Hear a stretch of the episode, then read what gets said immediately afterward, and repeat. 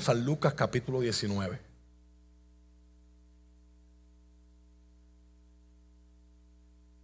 Parte de felicitar a Ruti y felicitar a Duanis, quiero felicitar a mi hermano Marky, era que está en la parte de atrás. El domingo pasado te dio un especial de comedia del cual fue parte y yo estoy súper orgulloso como pastor porque por los clips que he visto se robó el show allí. Siendo de ninja y piruetas y 20 cosas. Eh, loco, cuando tengas la tercera función, avísame por favor. Ya, ya lo de Dubani, Dubani había hablado conmigo desde el año pasado, pues, pues, para, que se parara el domingo pasado para, estar allí con ellos y orar por ellos en ese momento importante pero estoy loco por irme a sentar a reír y, ver tu talento. Felices por ti, campeón. Adelante. Lucas capítulo 19, versos del 41 al 44. El evento que voy a leer hoy, Lucas lo recoge después de la entrada triunfal. Lo conocemos como la entrada triunfal. Y Espero que después de leerlo usted me entienda cuál es mi proceso de pensamiento hoy.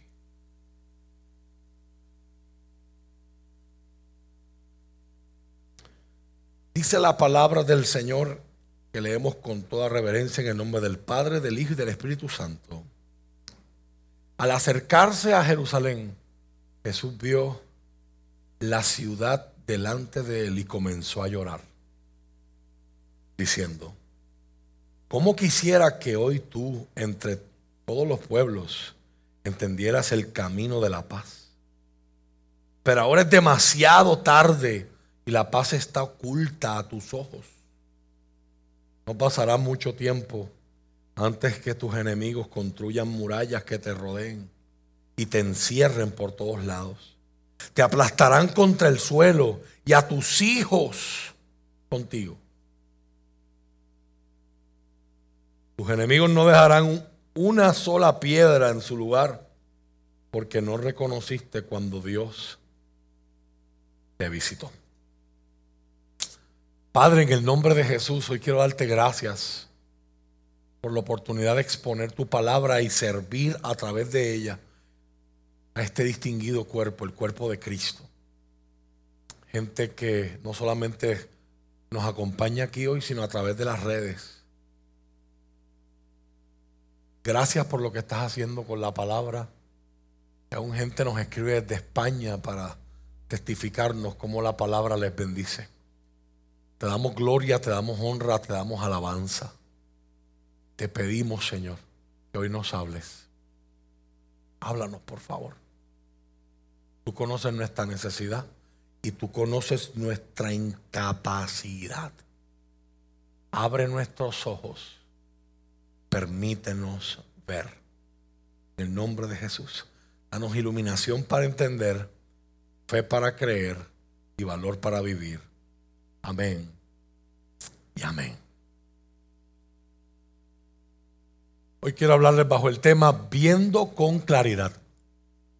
Viendo con claridad. Acompáñeme por favor al Evangelio de Marcos a la altura del capítulo 8. La mayoría de ustedes que asisten a la escuela bíblica, ¿verdad? Pues son, están bien familiarizados con Marcos.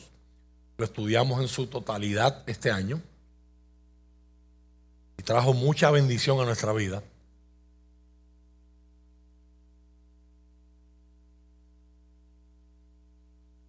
Este año yo he tenido la bendición de, en una de mis clases de maestría,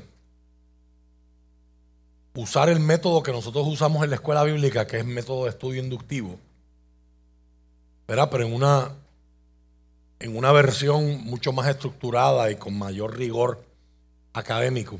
Y esto me ha permitido observar estructuras dentro de la narrativa de, cómo Marcos nos cuenta su historia, de cómo Marcos nos va a contar la historia de quién es Jesús. Lucas va a usar estrategias parecidas, Mateo también, en medio de la narración, que es el género literario, ¿verdad? Con el que estamos presentes cuando miramos un evangelio, vamos a, vamos a ver cosas que ah, son bien distintas de cómo nuestra Biblia está dividida.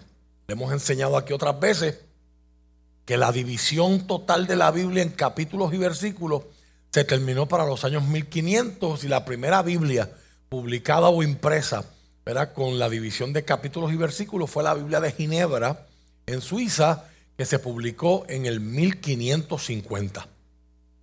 Esas divisiones que hasta el sol de hoy usted y yo las conservamos no tomaron en cuenta muchos factores eh, del, contexto histórico, del pensamiento que se estaba llevando en el texto.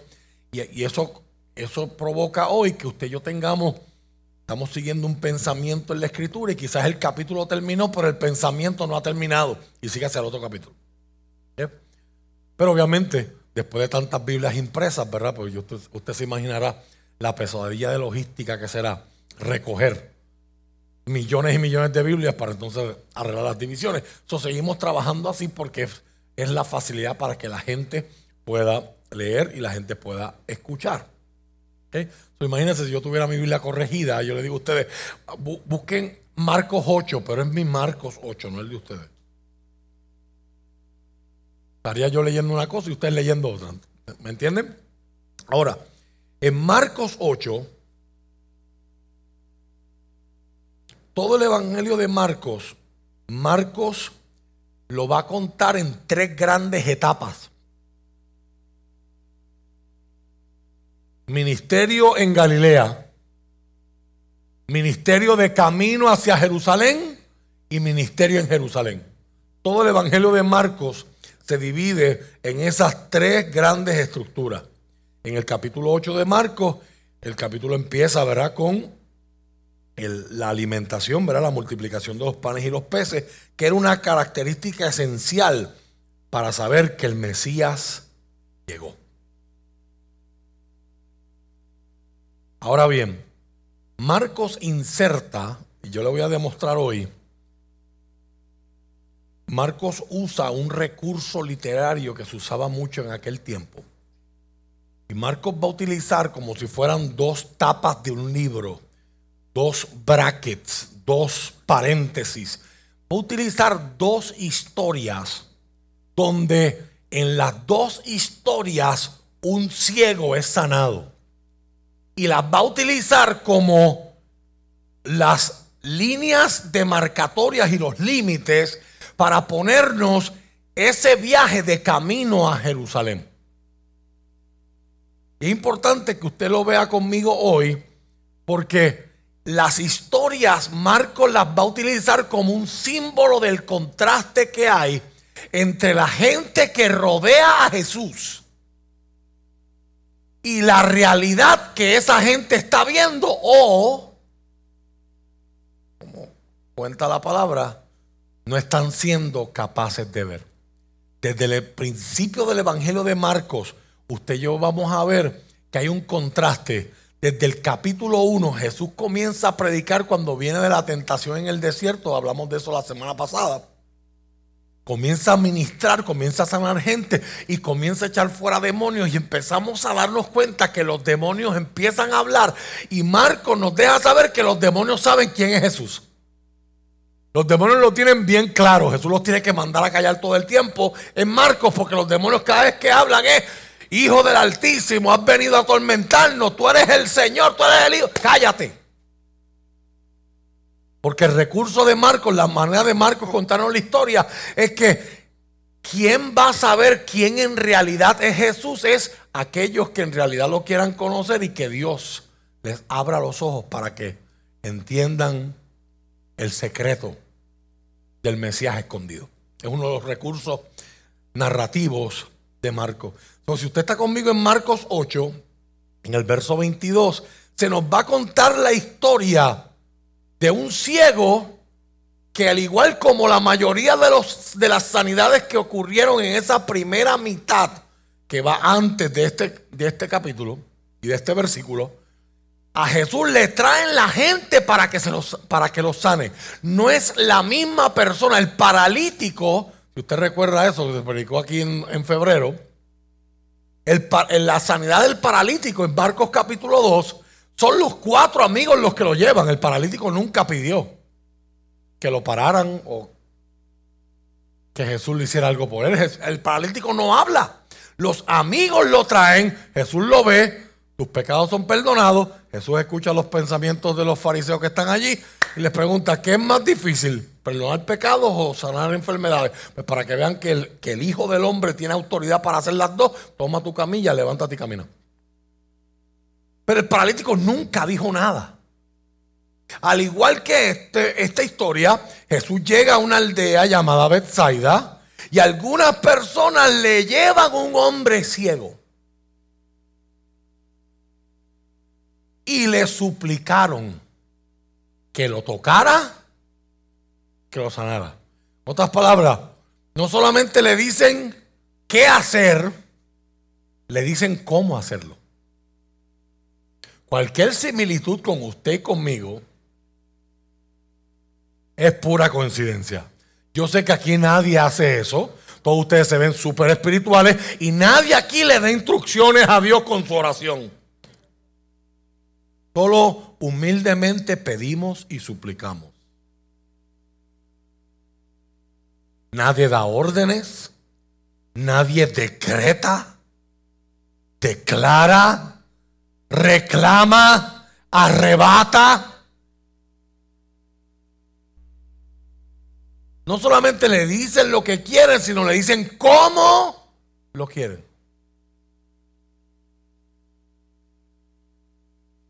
Jesús no les responde, solo toma de la mano al ciego y se lo lleva de la ciudad.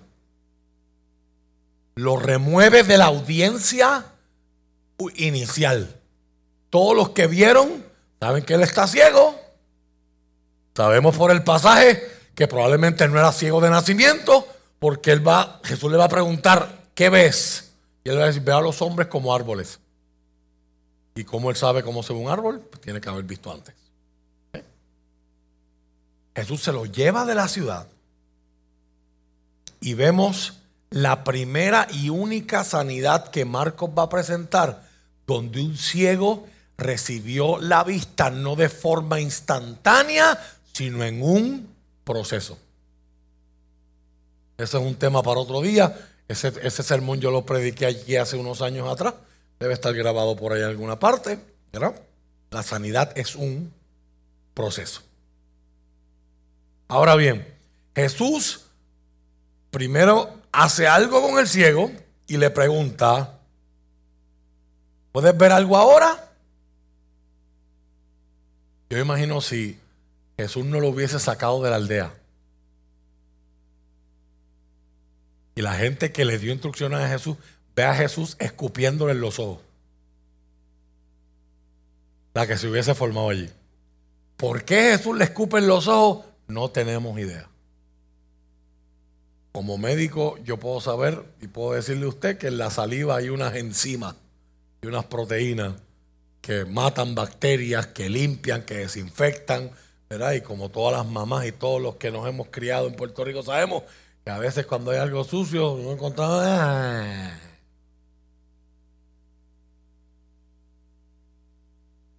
y la magia ocurre. No sabemos cómo ocurre, pero sabemos que ocurre. ¿Alguien quiere testificar? ¿Puedes ver algo ahora? Sí, veo algunas personas, pero no puedo verlas con claridad, dice la nueva traducción viviente, parecen árboles que caminan. Entonces Jesús se puso, puso nuevamente sus manos sobre los ojos del hombre y fueron abiertos. Su vista fue totalmente restaurada y podía ver todo con claridad. Jesús lo envió a su casa y le dijo, no pases por la aldea cuando regreses a tu casa. Y ahí queda esa historia. Ahora vaya conmigo a Marcos 10.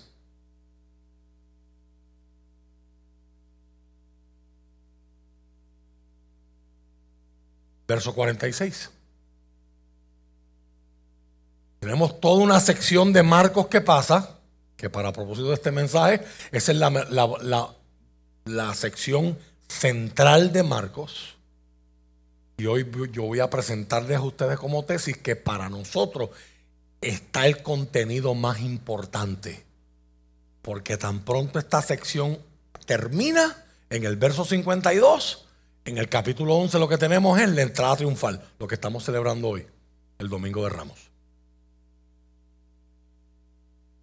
Después llegaron a Jericó, ciudad que está a punto de entrar en Jerusalén. Y mientras Jesús y sus discípulos salían de la ciudad, una gran multitud los siguió. Un mendigo ciego llamado Bartimeo, hijo de Timeo, que es lo que significa ese nombre, estaba sentado junto al camino.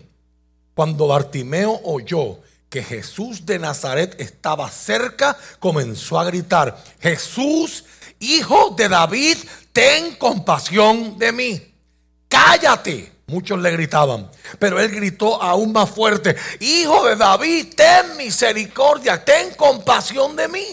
Cuando Jesús lo oyó, se detuvo y dijo, díganle que se acerque. Así que llamaron al ciego, anímate, le dijeron, vamos, él te llama. Bartimeo echó a un lado su abrigo, se levantó de un salto y se acercó a Jesús. ¿Qué quieres que haga por ti? Preguntó Jesús. ¿Es la diferencia entre la primera historia y la segunda? Al primer ciego lo traen. Este Jesús lo manda a llamar por la insistencia del mismo. ¿Qué quieres que haga por ti? Y dijo el hombre ciego, mi rabí, quiero ver. Jesús le dijo, puedes irte, pues tu fe te ha sanado. Sin toque, sin saliva, tu fe te ha sanado. Al instante el hombre pudo ver y siguió a Jesús por el camino. Esas frases no son casualidad.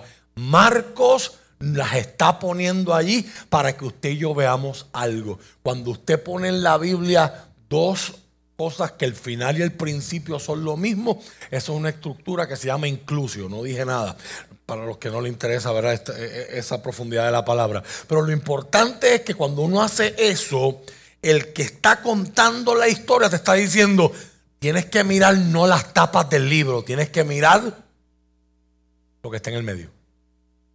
Porque te estoy poniendo estas dos tapas, esta portada y esta contraportada, para que entiendas que lo que va en el medio de estos dos es bien, bien importante.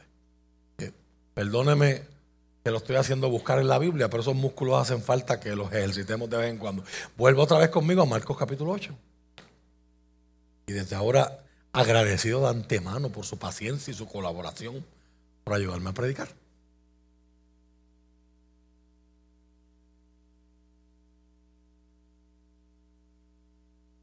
Tan pronto termina el milagro del ciego en el capítulo 8, verso 26, nos dice Marcos, Jesús y sus discípulos salieron de Galilea y fueron a las aldeas de Cesarea de Filipos, pues en el noreste de Israel, casi ya entrando a lo que hoy sería Siria.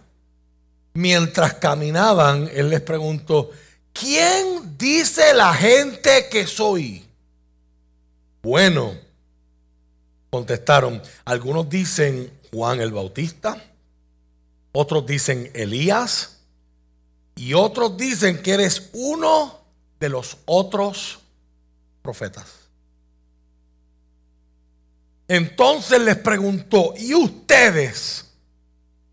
¿Quién dicen que soy?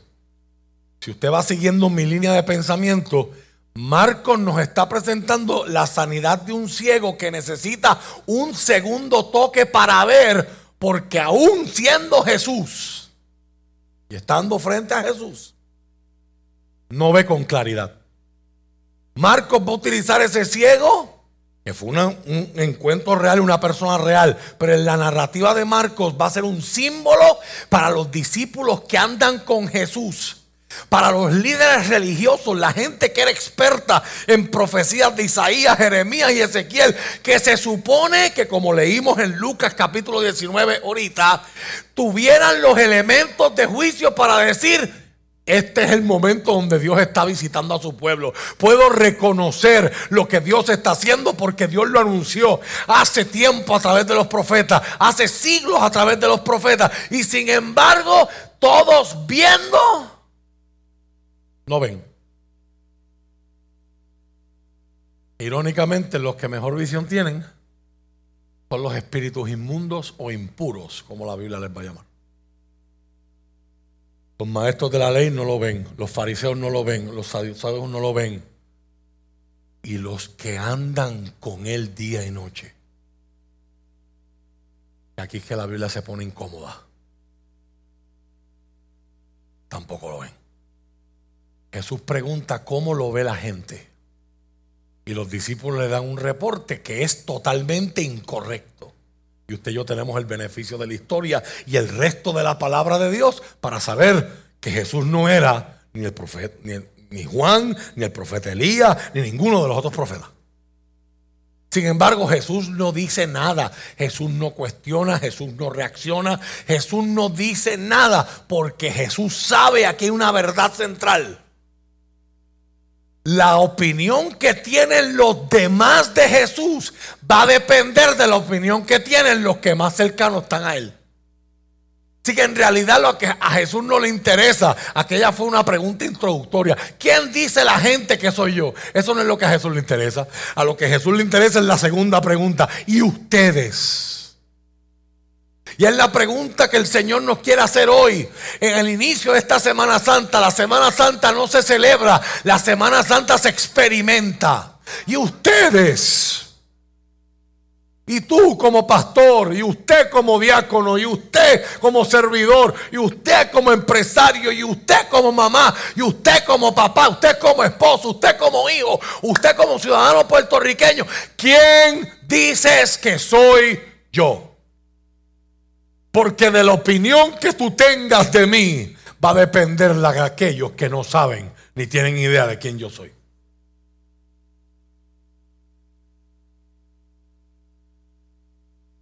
¿Quién soy yo? Hay una palabra que se usa en distintas escrituras del Nuevo Testamento en griego y quiero aplicarla a lo que está pasando aquí.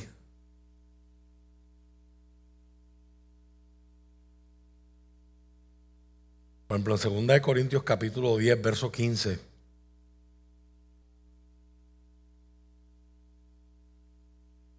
Pablo va a utilizar la palabra de exaltar. Por ejemplo, esa palabra que dice ahí, en cambio esperamos que la fe de ustedes crezca a fin que se extiendan los límites. Eso en griego es la palabra megaluno. Y megaluno literalmente es como mirar por una lupa. Cuando usted mira por una lupa, las cosas se hacen más grandes y el enfoque es mayor, por lo tanto usted puede notar detalles que antes no veías. La idea es Megaluno es hacer grande, exaltar, agrandar en griego. La idea es que nuestros cuerpos, nuestras acciones en estos cuerpos actúen como lupas. Que la gente al mirar nuestras acciones puedan ver a Jesús mejor y más grande. Que la gente al escucharnos hablar puedan escuchar a Jesús mejor y más grande. ¿Quién dicen ustedes? Pedro contesta, tú eres el Mesías. Y según la narración de Marcos, Jesús le dice, no le pueden contar a nadie lo que ustedes acaban de saber, de lo que ustedes se acaban de dar cuenta. Pero esto produce unas expectativas. Si Él es el Mesías, el Mesías era una figura mítica. Después de 400 años de silencio, si usted deja la Biblia afuera, se había deformado las creencias de la gente en, en, cuanto al Mesías y la gente veía al Mesías como un Avenger. Era literalmente un vengador que Dios enviaba en ese día grande y espantoso de Jehová que hablaban los profetas, que era un día de juicio para los que no son de Israel y para los que oprimen al pueblo de Dios, para los que hacen lo malo. Sin embargo, en Lucas capítulo 4, Jesús se para a leer Isaías 61 y a propósito no lee Deja fuera ese verso de Isaías 61. El Espíritu del Señor está sobre mí porque me ha ungido Jehová. Me ha enviado a vendar los corazones de los quebrantados. Me ha enviado a publicar libertad a los cautivos, a los presos que su cárcel está abierta y a proclamar el año de la buena voluntad del Señor, que usted y yo no lo entendemos porque no somos israelitas, pero el mejor año que podía existir en Israel se llamaba el año del jubileo, una vez cada 50 años todas las deudas eran perdonadas. Los presos salían de las cárceles.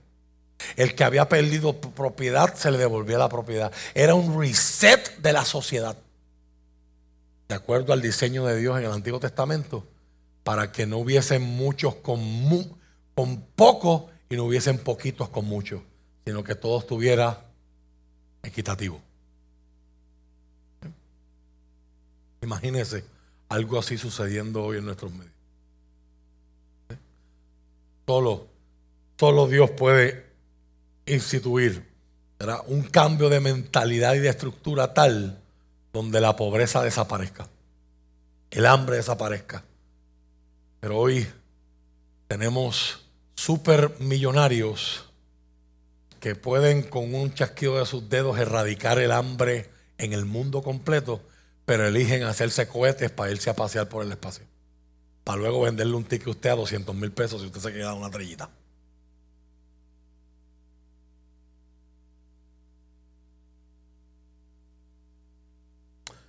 Tú eres el Mesías.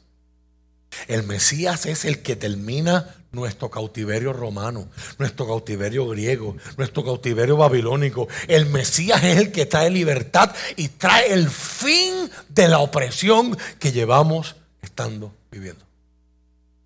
Mire la declaración que Pedro acaba de hacer y que sus discípulos acaban de escuchar y que Jesús en otros evangelios la afirma. Vas a decir, no te lo reveló ni carne ni sangre, sino mi Padre que está en los cielos. Y sobre esta revelación se construirá mi iglesia. Y las puertas del infierno no prevalecerán en contra de ella. La gente interpreta ese verso como si fuera un verso de resistencia. Como de que la iglesia está escondida en el templo y el infierno se levanta contra la iglesia, pero las puertas no resisten y no nos pueden hacer nada. Eso es lo que está diciendo Cristo ahí. Lo que está diciendo Cristo es, mi iglesia crecerá tanto que derribará las puertas del mismo infierno y comenzará a sacar gente que va de camino allí.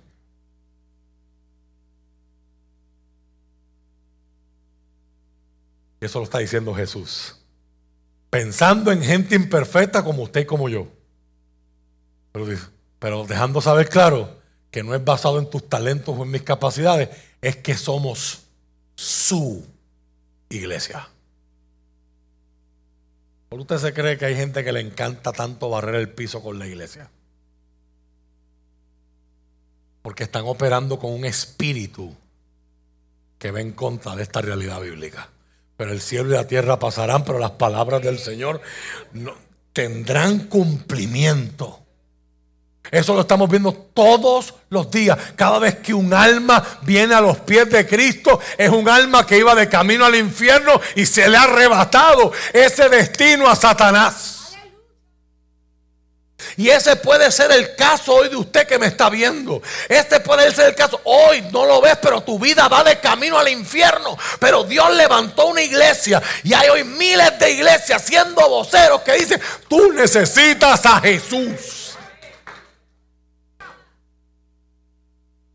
Solo Jesús puede transformar la vida del ser humano. Ahora, termine esa declaración. Imagínense cómo cambió la mentalidad de los discípulos. Este maestro me llamó y yo lo, lo seguí como rabino para aprender porque es un privilegio. Pero resulta que no solamente es un maestro, es alguien que hace milagros, conoce los pensamientos de la gente, camina por encima del agua, calma tormentas, le dice al viento, cállate la boca y al mar te tranquiliza y el viento le hace caso y el mar también. Y resulta que este hombre es el Mesías que mi pueblo lleva esperando por más de cuatro siglos. Mire la, la próxima historia. Andamos con el Mesías. La próxima vez que Jesús abre la boca. Entonces Jesús comenzó a decirle, el Hijo del Hombre tendría que sufrir muchas cosas terribles y ser rechazado por los ancianos y por los principales sacerdotes y por los maestros de la ley religiosa. Lo matarían, pero tres días después resucitará. Y esta va a ser la primera de tres veces en esta sección donde Marcos nos va a poner a Jesús anunciando su muerte. Los discípulos no entienden y Jesús tiene que responder y corregirles su falta de ver con enseñanza. O sea, ¿cuál es el contexto? Tú eres el Mesías. Y el Mesías dice, aquí está el plan. Y se le fría el cerebro a cualquiera. Tú eres el vengador. Tú vienes a libertarnos de la opresión. Y Jesús dice, ajá, exacto, amén. Esa es la, pero mira la agenda. Vamos a entrar a Jerusalén, me van a arrestar, me van a matar, voy a sufrir un montón, voy a torturar. Y para los tres días después de muerto, me voy a levantar. Y a ninguno le importó el poder por encima de la muerte y la victoria que celebraremos el domingo que viene. Mira la reacción de Pedro. Mientras él hablaba abiertamente de eso con sus discípulos, Pedro se lo lleva aparte y empezó a reprenderlo por decir semejantes cosas. Empezó a regañarlo por decir semejantes cosas. Para Pedro lo que Jesús estaba diciendo, y con esto estoy preparando tu corazón para lo que va a ocurrir el viernes y lo, que vamos a hablar el domingo. Para Pedro lo que Jesús estaba diciendo era incompatible con lo que él ya había dicho que Jesús era. Un Mesías no sufre, un Mesías no padece y un Mesías no puede morirse.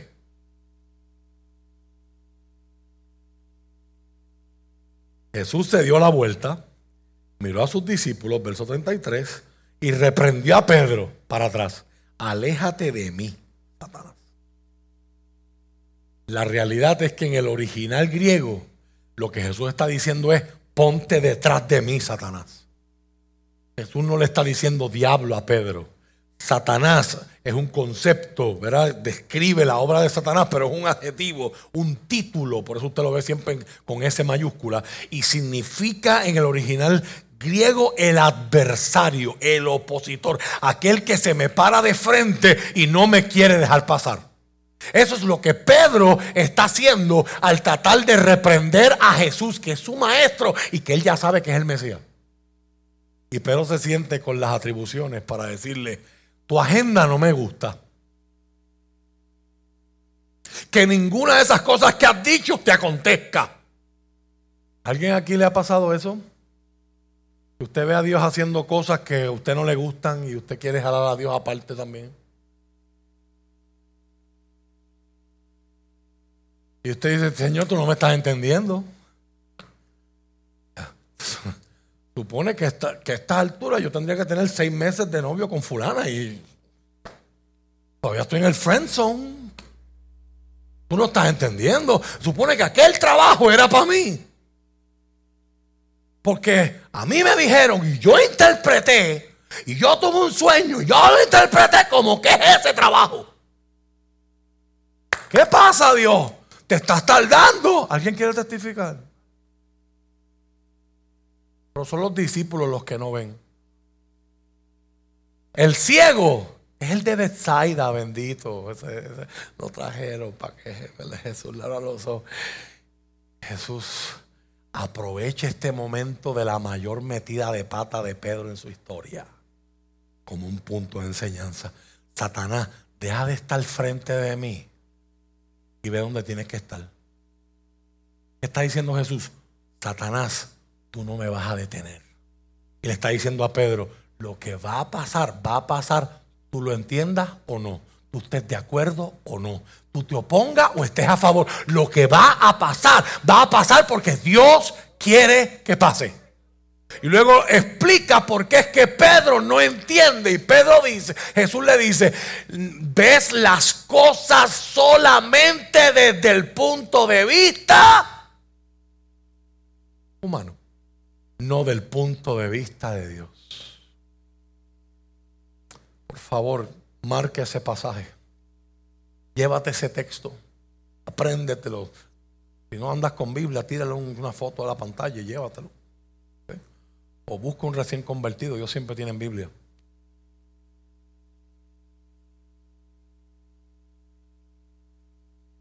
¿Cuántos problemas? ¿Cuánta ansiedad? ¿Cuánta depresión? ¿Cuántas lágrimas nos ahorraríamos si a la hora de mirar consideráramos la alternativa nada más de que la forma que yo la estoy viendo no es la única? que mi punto de vista es humano, pero Dios tiene otro punto de vista. Esa no es la joya, ese es, ese es el entremés para ahora servirnos el banquete. Y ahí, Jesús invita al resto de la multitud. Lo que pasó fue con los discípulos nada más. El bochorno fue de Pedro frente a los doce. Pero ahora invita a todos en el verso 34 y les dice, si alguno quiere ser mi seguidor, tiene que abandonar su manera egoísta de vivir, tomar su cruz y seguirme. Lo que Pedro no quería hacer. Lo que Pedro no entendía y sus discípulos más adelante van a manifestar que tampoco entienden. Si tratas de aferrarte a la vida, la perderás. Los discípulos no entienden, pero Jesús está, hablando de la persecución que viene. En cuestión de 20 años, 10 años, esos mismos discípulos se encontrarán con la elección de niega a Jesús y vives.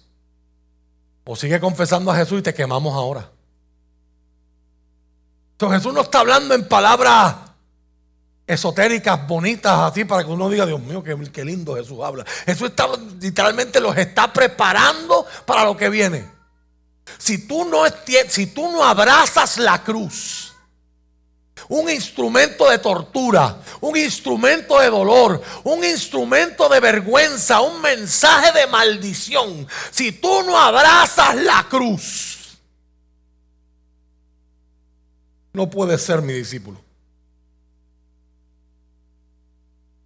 Tienes que negarte a ti mismo, dice la reina Valera. Tienes que abandonar tu manera egoísta de vivir, tomar la cruz y seguirme. ¿Qué beneficio, dice el verso 36, obtienes si ganas el mundo entero pero pierdes tu propia alma? Hay una pregunta importante en esta mañana es esta. ¿De qué nos vale el sistema nos envuelve, compra, compra, compra, gana, gana, gana, gana. Y los verdes, los verdes, los verdes, los verdes. ¿Qué beneficio tiene para una persona que se gane todo el mundo y se pierda su alma? Aquí es que Jesús deja de ser popular. Aquí se acaban los corazoncitos y los likes. Y no hay estrellita. Cuando Jesús llega a la médula del ser humano ¿Hay algo, va, ¿Hay algo que valga más que tu alma? Y luego Jesús termina esto, literalmente dibujando una línea en la, en la arena. Si alguien se avergüenza de mí y de mi mensaje en estos días de adulterio y de pecado, el original griego dice, frente a esta generación pecadora y adúltera el Hijo del Hombre se avergonzará de esa persona cuando regrese en la gloria de su Padre con sus santos ángeles. Aquí Jesús está hablando de confesar alianza, pero también está hablando de, de una perspectiva evangelística. Hay muchos creyentes que su fe es privada, nadie se entera nunca de que ellos son seguidores de Jesús. Cuando yo crecía en la iglesia, había un grupo que, se llamaban, que, tenían un tema, en, antes no le llamaban urbano, eso es más, es más reciente, pero aquel grupo tenía una canción que decía, soy cristiano de la secreta, ando camuflajeado para que nadie lo sepa. ¿Cuándo fue la última vez que tú le hablaste a alguien de Jesús? Porque si hay, si hay una semana idónea para hacerlo, es esta. ¿Cuándo fue la última vez que tú le preguntaste a las personas o en una conversación con tus amigos cercanos? Porque el evangelismo se supone. Taller que se iba a dar ayer se tuvo que posponer por, por el sistema robusto eléctrico que tenemos en la isla. Pero el evangelismo está diseñado para que sea un proceso de relación con la gente cercana a ti. No es pararte en la plaza para estar hablando con gente que tú nunca has visto. Es la gente con la que tú interactúas, la gente con la que trabajas, tus familiares, a esos que han visto y que se supone que han visto tu cambio. Hacer las preguntas. Tú sabes quién es Jesús. Tú sabes lo que Jesús hizo por ti.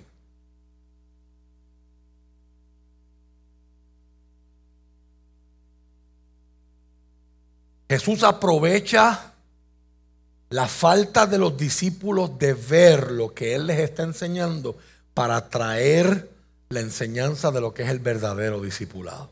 Esta es la primera vez que eso ocurre, son un recurso conocido como recurrencia y en esta sección va a ocurrir tres veces. La segunda ocurre en el capítulo 9, verso 31.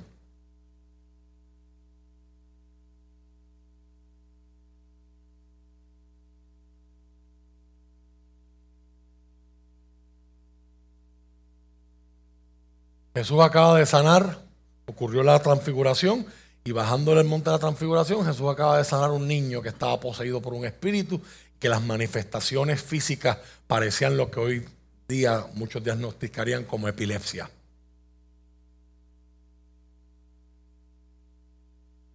Saliendo de esa región, verso 30, viajaron por Galilea. Jesús no quería que nadie supiera que él estaba allí.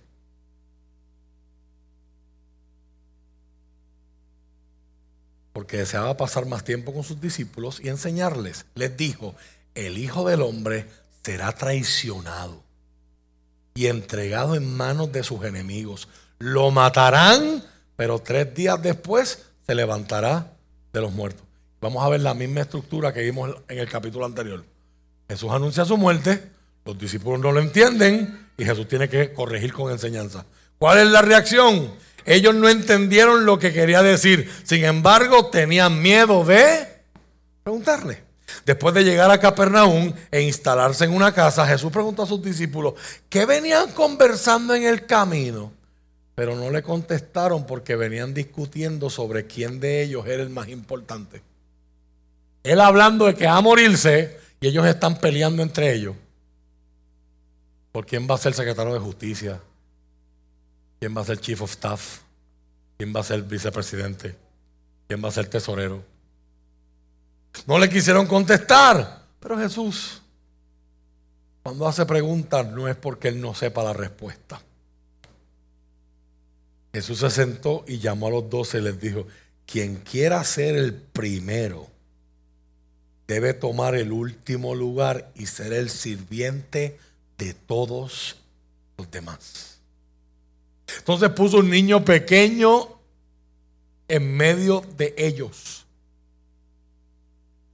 En este contexto, yo estudiaba esta semana para otra clase. ¿Sabe cómo la gente consideraba a los niños en Israel?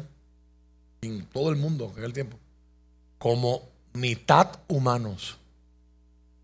Ellos no eran completamente humanos porque pues, ellos no votan, ellos no aportan, se mueren bien rápido.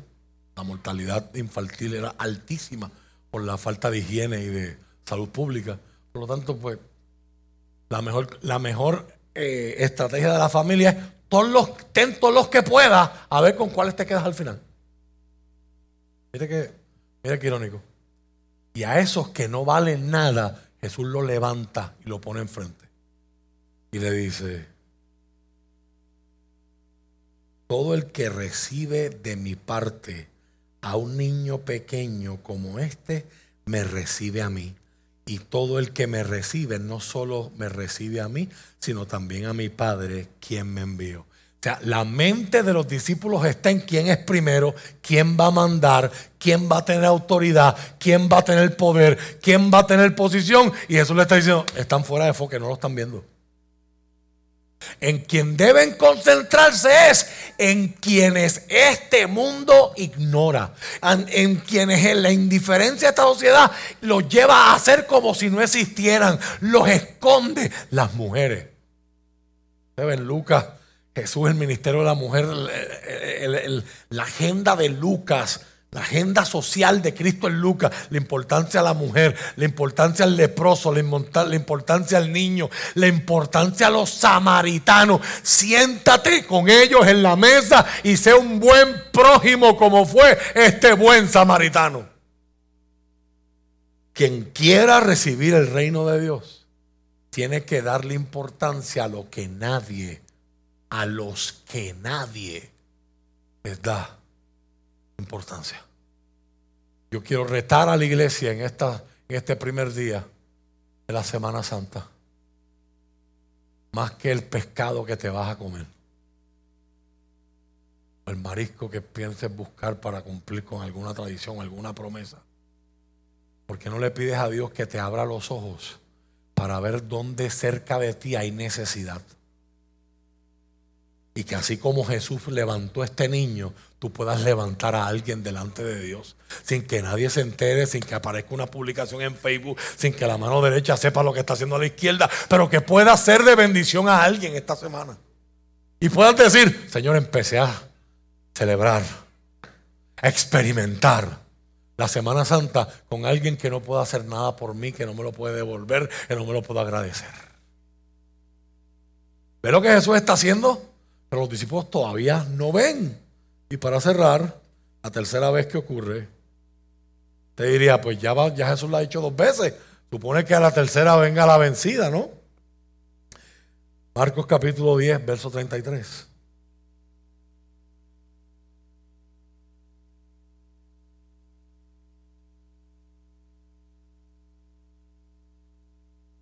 Subían rumbo a Jerusalén, verso 32, y Jesús caminaba delante de ellos. Los discípulos estaban llenos de asombro y la gente que los seguía abrumada de temor por lo que había ocurrido anteriormente con el joven rico. Jesús tomó a dos, a los doce discípulos aparte y una vez más comenzó a describir todo lo que estaba por sucederle Escuchen, les dijo. Note que ahora está bien claro. Antes era un poco poético, no.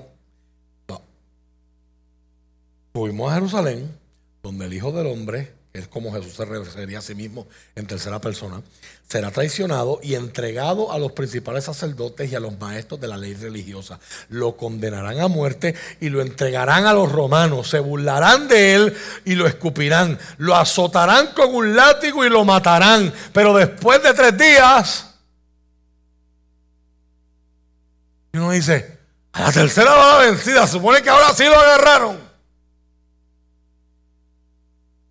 Verso 35. Entonces Santiago y Juan, hijos de Zebedeo, te le acercaron y dijeron, maestro, queremos que nos hagas un favor.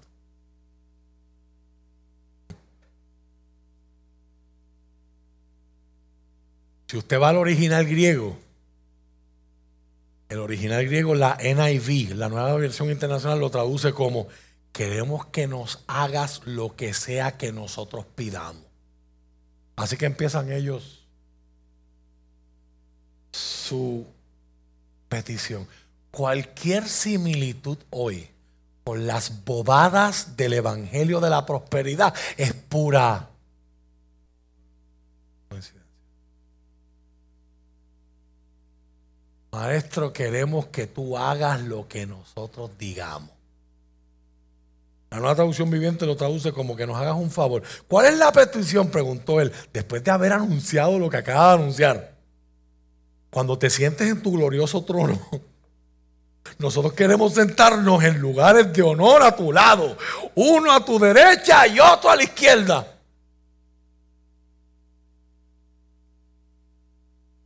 Dígame si ahí nos falta un centella.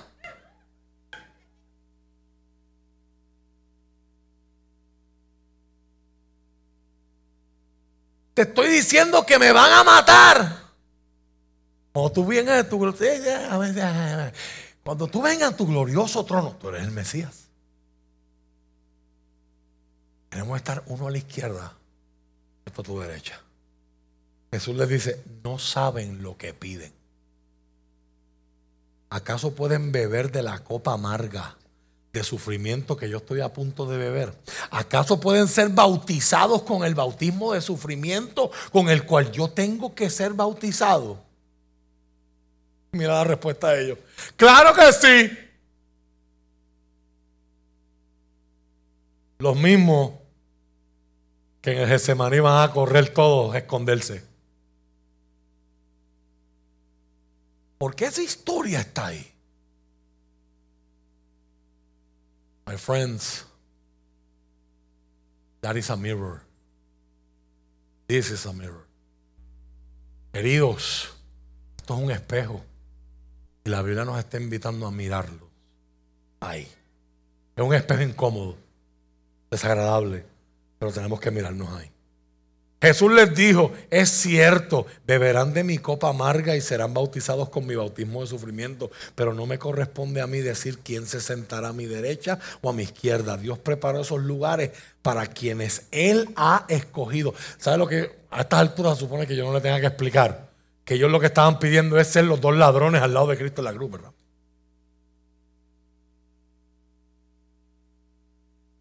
Verso 41. Cuando los otros diez discípulos oyeron lo que Santiago y Juan habían pedido,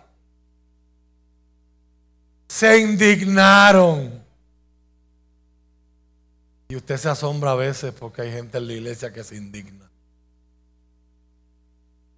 Cuando escucha aquello, cuando escucha lo otro. Ya esa vacuna la pusimos hace dos semanas alguien se la quiere poner, está disponible. Y esa sí funciona. Se llama palabra de Dios. Así que Jesús los volvió a reunir a todos y les dijo, ustedes saben que los gobernantes de este mundo tratan a su pueblo con prepotencia y a los funcionarios y los funcionarios hacen alarde de su autoridad frente a los súbditos. Pero entre ustedes será diferente. El que quiera ser líder entre ustedes deberá ser sirviente. Y el que quiera ser el primero entre ustedes deberá ser un esclavo de los demás. Pues ni aun el Hijo del Hombre vino para que lo sirvan, sino para servir a otros y para dar su vida en rescate por muchos. ¿Qué está diciendo Jesús? Yo no soy un pretexto para tú lograr tus sueños. Yo no soy un pretexto para tú vivir la vida cómoda que tú piensas que te mereces vivir. Si me vas a seguir mi camino y el que me sigue tiene que negarse a sí mismo, tiene que abrazar la cruz, la misión que del cielo se le entrega en su vida particular y seguirme haciéndose el servidor de todo y el último. Si tu mirada está puesta en el dominio, si tu mirada está puesta en los aplausos, si tu, mirada está puesta en la autoridad y en el poder y la fama, tarde o, tal, o temprano te, verás en un conflicto de intereses donde Jesús va para un lado y tu deseo de fama va para otro. Jesús va para un lado y tu deseo de poder va para otro. Jesús va para un lado y tu deseo de comodidad va para otro. Y ahí tendrás que escoger. Esta semana yo te voy a invitar, a que abraces la cruz. Que abraces la cruz. Que no es popular. Es un escándalo. Abraza la cruz. Y después que cierre esta enseñanza, aparece Bartimeo. Y a propósito, Marcos nos pone, se supone que ya a esta altura usted y yo entendamos, Marcos nos pone a un hombre que no ve con los ojos, pero ve más que los que andan con Jesús. Mira cómo Marcos cierra esta contraportada. Los que van al lado de Jesús escuchan, eh, el Hijo del Hombre va, a morir, lo van, a, le van a dar latigazo. Qué chévere, tremendo. Jesús, ¿yo puedo ser vicepresidente? Están ciegos. Y de momento van pasando por el camino y un ciego de nacimiento escucha que Jesús de Nazaret no tengo tiempo porque me descuadraría el budget de minutos que tengo para esta enseñanza. Pero lo despectivo que la gente en Jerusalén hablaba de, Galilea y de Nazaret. ¿Habrá algo bueno que pueda salir de Nazaret? Los judíos de Jerusalén consideraban a los judíos de, Galilea como judíos de menor categoría. Y aquí hay un ciego que solamente pide limosna junto al camino y escucha que Jesús de Nazaret está pasando y él empieza a gritar y lo empieza a llamar Mesías por encima de toda la gente. Jesús, hijo de David. Eso es un título mesiánico. Hijo de David es el sucesor de David en el trono. Y es una palabra que se supone que esta iglesia conozca, porque de ahí viene nuestro nombre como congregación. Dios promete a través de Jeremías, he aquí vienen días, dice Jehová, en que le voy a levantar a David un renuevo justo, el tronco de reyes buenos conforme al corazón de Dios que David inició en Israel se cortó, pero de ese tronco cortado Dios promete y dice, viene otro rey que será mejor que David, viene otro rey y es renuevo con R mayúscula, habla de nuevo comienzo, habla de nuevas oportunidades, habla del Dios que no se queda de brazos cruzados ante tu fracaso, ante tu dolor y ante tu herida, pero viene la esperanza, viene alguien que es mejor que David, vendrá como rey, pero vendrá como un niño, vendrá como rey, no vengador, vendrá a dar su vida en sufrimiento y nadie lo va a entender. Pero cuando Él venga, Él hará juicio y justicia en la tierra. Y ese es el clamor que hoy la novia y el espíritu se juntan en Apocalipsis a decir escatológicamente. El espíritu y la novia dicen, ven Señor Jesús. Vemos la corrupción y oramos, clamamos, nos enojamos, pero debe ser una motivación para decir, ven Señor Jesús. Vemos la indiferencia de la gente ante el sufrimiento ajeno. Ven, Señor Jesús. Vemos las familias que lo perdieron todo este fin de semana, tratando de perder sus plantas eléctricas que se supone que no las tuvieran que usar.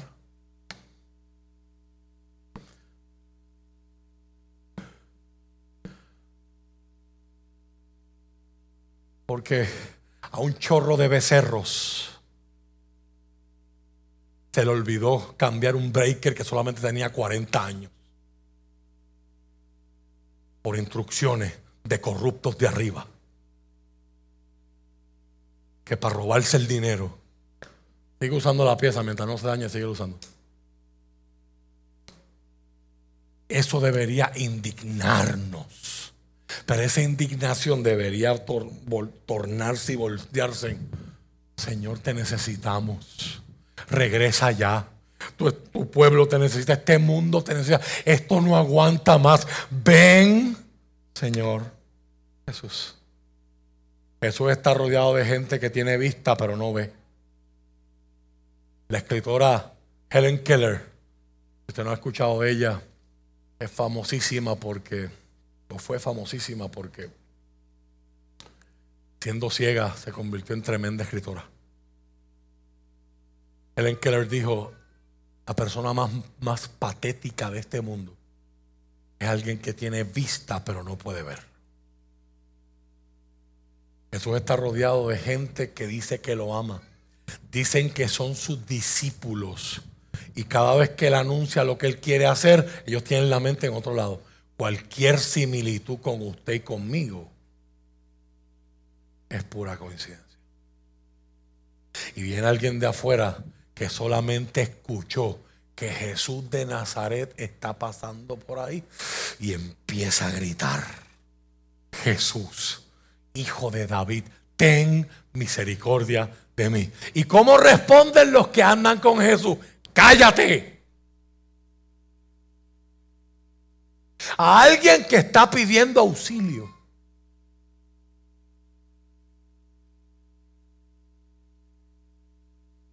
Que aquel hombre no estaba hablando cosas políticas. Que no estaba diciendo, Yulín 2024. Ay, yo diría cállate, pero eso es otro tema de otra predicación. Jesús, hijo de David, ten misericordia. Cállate, gritaba más fuerte. Y Jesús lo escuchó díganle que venga. Y me encanta ahí la Reina Valera. La Reina Valera nos da un sermón poderoso en tres verbos. los discípulos le dijeron, ten ánimo, levántate y ven que te está llamando. Y aquel hombre que ve más que los que andan con Jesús, tiene tanta vista que no espera que Jesús lo sane para arrojar su capa de ciego. Tan pronto le dijeron, Jesús te está llamando. Él en un acto de fe tiró su capa lejos. La capa que lo protegía del sol del día y lo calentaba por la noche, pero era la capa que la gente lo veía venir de él y decía, por allí viene Bartimeo. Mi identidad, y por eso yo amarro eso hoy con el Domingo de Ramos mi identidad de ciego, mi identidad de padecer, mi identidad de mendigo, mi reputación, como la gente me ve, hoy yo lo he hecho lejos porque Él me está llamando. Yo no sé qué capa tú vienes hoy cargando aquí. Yo no sé qué es lo que tú arrastras. Yo no sé qué suceso marcó tu familia, marcó tu matrimonio, marcó tu adolescencia, marcó tu niñez, marcó tu edad adulta temprana o tardía. Yo no sé qué dice hoy tu capa. Si dice ciego, si dice leproso, si dice mujer encorvada. Yo no sé qué es lo que dice. Yo no sé si dice soledad. Yo no sé si dice amargura. Yo no sé si dice miedo, yo no sé si dice depresión, yo no sé si dice ansiedad, pero hoy te invito a hacer lo que hizo Bartimeo. Jesús te está llamando, arroja tu capa. Yo no voy a esperar el milagro, yo creo que el milagro es mío.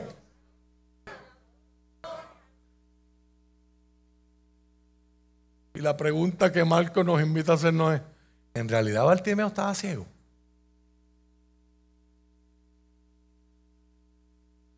¿Quién es el ciego en esta historia? Es que la Biblia es exquisita. ¿Quiénes son los ciegos de esta historia? Como si no fuera poco, Jesús lo espera y Jesús le pregunta, ¿qué quieres que haga por ti? Altimeo pudo haber dicho, a un millón de pesos, así no tengo más que, que mendigar más nunca. Pero pastor, por favor. Hay gente que piensa que necesita una cosa cuando en realidad necesita otra. Aquel hombre estaba claro y veía mejor en el espíritu que todos los que estaban rodeando a Jesús. Rabí. Él no se supone que esté llamando a Jesús rabí, se supone que los que llaman a Jesús rabí sean los que lo rodean, que lo único que tienen en la mente pues yo voy a ser secretario de Agricultura. ahora vamos para Jerusalén, es que esto se va a poner bueno, que vamos a conquistar. Congreso de conquistadores. Nadie se humilla, todos conquistan. Somos, somos reyes y sacerdotes. Somos conquistadores, somos estamos en aceleración y estamos en avance y y más y más.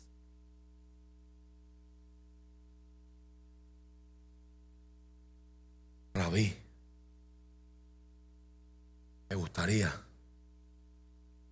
recobrar mi vista. Rabí,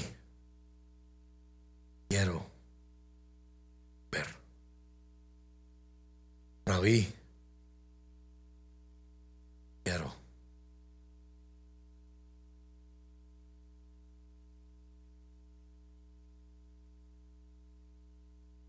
Quiero ver.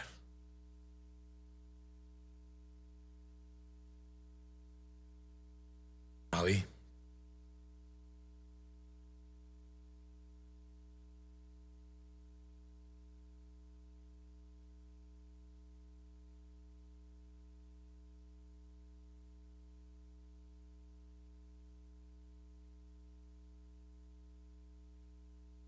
¿Quién está ciego en esta historia?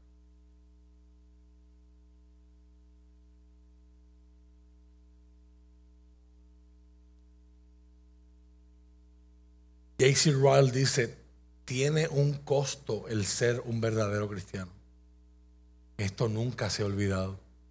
Ser un simple cristiano nominal e ir a la iglesia es un trabajo fácil y barato. Pero creer en Cristo, seguir a Cristo y obedecer a Cristo requiere de mucha negación de sí mismo. Nos costará nuestros pecados, nuestra comodidad y nuestro apego al mundo. Todo ha de ser entendido. Todo ha de ser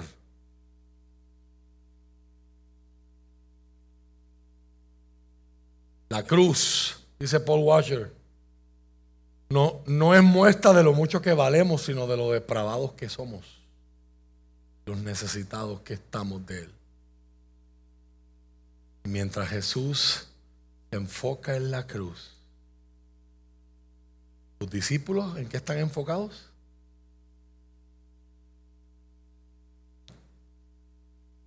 En dominio, poder y autoridad. Y Bartimeo recibió la vista. ¿Y qué dice? Estaba junto al camino, pero ahora está en el camino, siguiendo a Jesús. Porque usted cree que Marcos termina con esa frase, esta sección de su evangelio que para mí es la más importante.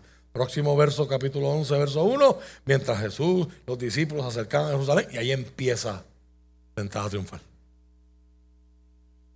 Marcos quiere que usted y yo veamos que seguir a Jesús, como lo estaba siguiendo Bartimeo, es el ejercicio de escuchar y aplicar lo que sus discípulos no acaban de entender.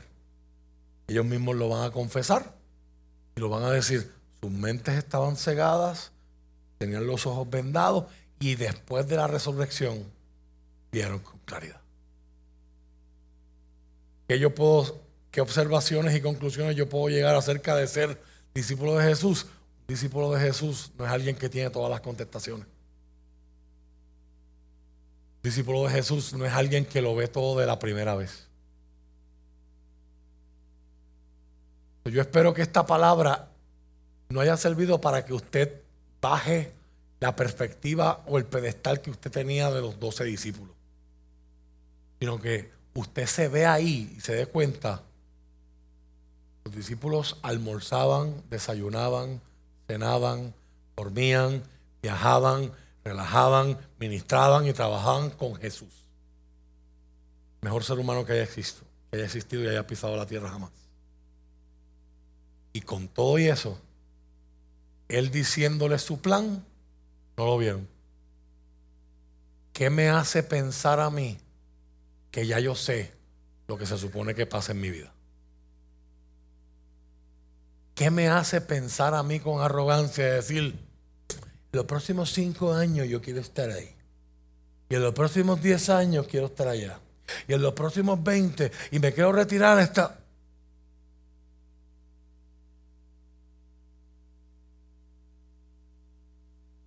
¿Qué le parece?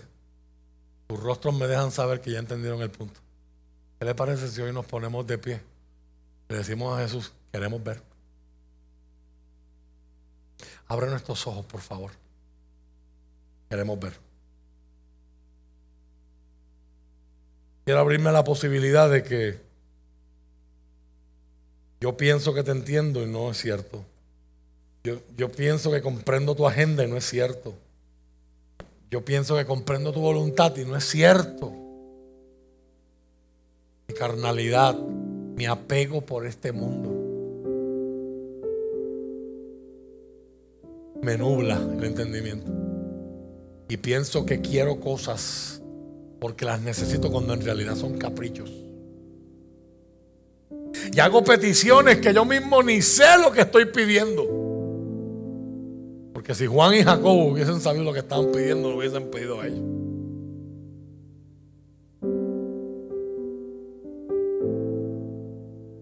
La buena noticia de esta mañana es que todavía Jesús le devuelve la vista al que está ciego.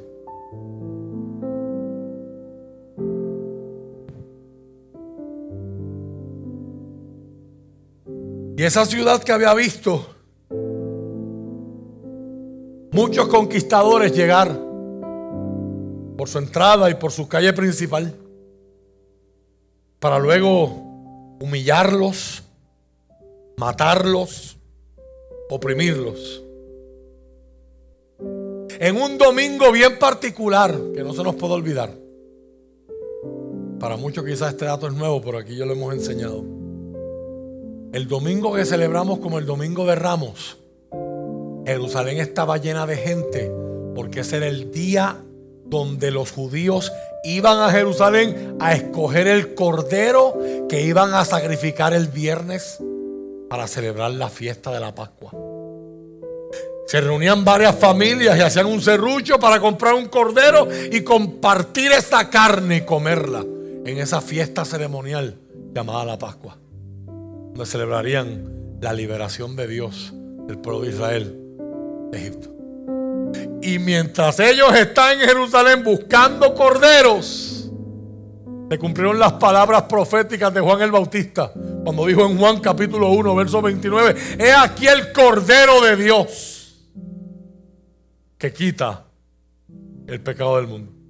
¿Y cómo llegó ese rey? ¿Cómo llegó ese Mesías? Los discípulos seguían sin entender, seguían ciegos. Llegó montado en un animal de carga, no en un animal de guerra. Yo pensaba en, en, formas de cómo explicártelo. Imagínate que Rusia termina de conquistar Ucrania y que Vladimir Putin decide entrar a Kiev. Mientras el mundo está hablando de bofetá. Las fosas comunes donde se han destapado todas las atrocidades que ha hecho el ejército ruso. Los miles de niños que han sido asesinados. Gente amarrados. Videos que han salido en las redes de cómo juegan los soldados con los soldados ucranianos.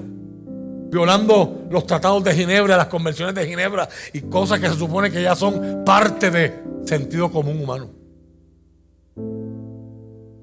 Imagínate que va a entrar el ejército ruso y va a venir Vladimir Putin. Y pasan los tanques y, de momento entra Vladimir Putin en un carrito de golf. Todo el mundo diría, ese no es el carro para entrar así. No es el carro de un gobernante, dictador que tiene autoridad. Ese era el equivalente de Jesús ir montado en el hijo pequeño de una burra un pollino. El rey es un rey, pero es un rey de paz. Y para comprar esa paz viene a ofrendar su vida. El rey del universo está preparándose para ofrecerse como ofrenda pascual. Y él será el cordero. Y él mismo será el sacerdote que ofrece la ofrenda delante de su Padre para que los pecados del mundo sean perdonados y el hombre tenga posibilidad y la mujer tenga posibilidad de volver a Dios, quien le sigue rogando a que se reconcilien con Él. Señor, yo quiero darte gracias por permitirme predicar esta palabra. Y oro para que al igual que a mí me pasó, mis hermanos y yo se puedan ver reflejados en esos discípulos. Tres veces escucharon tu anuncio. Tres veces escucharon en palabras y términos claros cuál era tu agenda. Y las tres veces no lo entendieron. Porque ellos tenían otras agendas. Por lo tanto, Señor, si no abrimos nuestros ojos, si tú no abres nuestros ojos, estamos en peligro hoy, domingo de ramos, de ser como aquella multitud que el domingo dijo, Osana, bendito el que viene en el nombre del Señor, citando las palabras del Salmo 118, versos 23, 24 y 25, pero cinco días más tarde, frente a Poncio Pilato, dijeron, crucifícalo. Crucifícalo.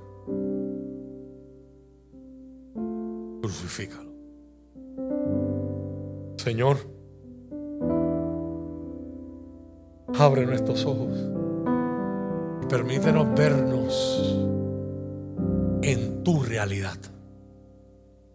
Permítenos vernos desde tu punto de vista. Pedro no veía las cosas desde, desde, el punto de vista de Dios, solo las veía desde el punto de vista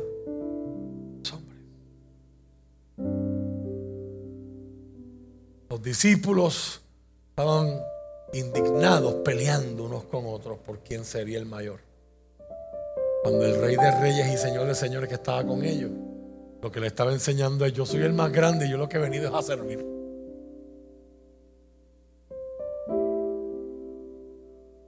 Abre nuestros ojos hoy. Si hay alguien aquí que no conozca a Jesús, Señor, si hay alguien aquí hoy que no tiene una relación contigo, o que la tuvo en el pasado, y se quedó ciego. Y hoy está escuchando un Bartimeo por dentro. Una voz que grita para encontrarse con el amado. Una voz, una voz que grita y que le recuerda que Jesús es la esperanza que su alma necesita. Que no permita que la multitud ahogue esa voz diciéndole cállate que los pensamientos y los espinos ahoguen esa semilla y maten esa planta. Sino que esto sea mañana de salvación, de reconciliación y de vida eterna. Que sea momento de arrepentimiento y llegar a los pies de Cristo. Abre nuestros ojos, Señor. Permítenos verte. Permítenos vernos a la luz de tu realidad. Permítenos colocarnos contigo en este momento de la historia para que podamos celebrar ese día glorioso. Que será lamento para muchos y celebración para otros. ¿De qué lado de la historia estaremos cuando eso ocurra? En el nombre de Jesús. Si alguien hoy quiere responder a la palabra,